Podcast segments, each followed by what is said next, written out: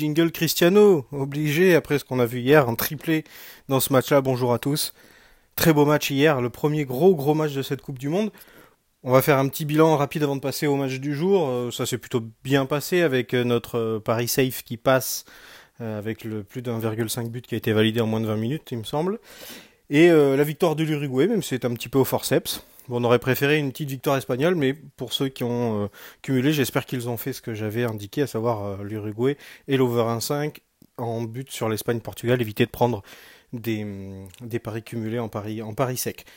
Aujourd'hui, il y a quatre matchs au programme, on va pas tous les prendre, il y a pas mal de petites incertitudes. Alors on va commencer évidemment par euh, euh, notre match euh, qui nous intéresse un petit peu plus, le France-Australie à midi. Il n'y a pas grand chose, grand chose à faire sur ce match-là, les codes sont assez faibles.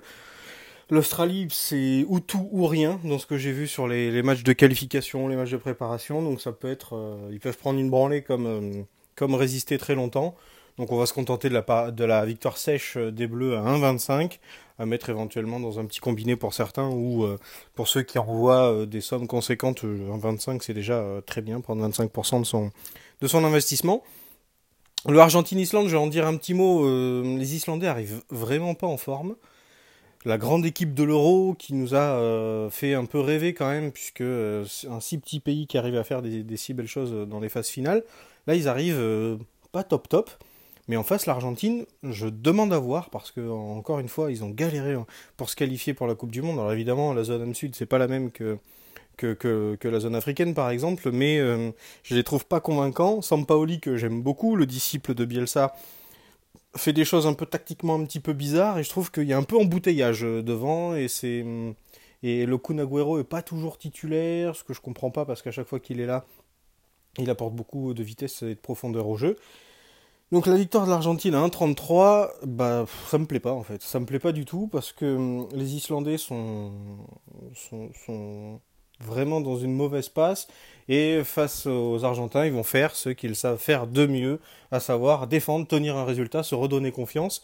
Donc hum, je, ne toucherai pas à ce match-là pour ceux qui veulent vraiment mettre quelque chose essayer un petit nul à la mi-temps, quelque chose comme ça, mais je, ne le compte pas dans les paris, parce que c'est, il y a encore des, des, des questions qui se posent par rapport à ces équipes-là. Tout comme le Pérou-Danemark, comme ça, j'aurais tendance à dire que le Pérou, pour moi, euh, est, supérieur au Danemark. Mais euh, les bookmakers sont pas du tout d'accord avec moi. Donc, pareil, on va attendre de voir un petit peu ce match-là, de voir quelles sont les forces en présence, comment ils réagissent dans une phase finale de Coupe du Monde. Pour moi, ça, c'est le révélateur. Et donc, attendre le premier match, soit pour les Argentins, les Islandais, les Péruviens ou les Danois, me paraît être le mieux.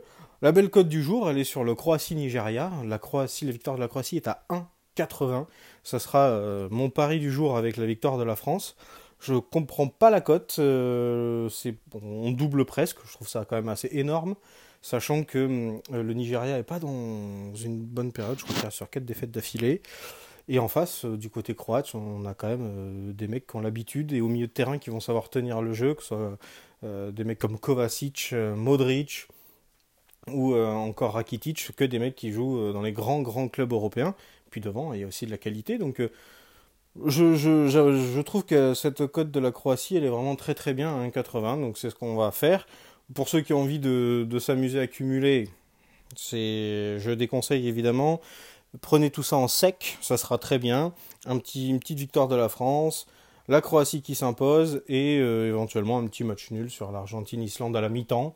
Ça me paraîtra pas, euh, pas fou. Et, voilà ce, qui va nous intéresser pour aujourd'hui. On ne devrait pas avoir des matchs aussi impressionnants que l'Espagne-Portugal, mais on en verra d'autres.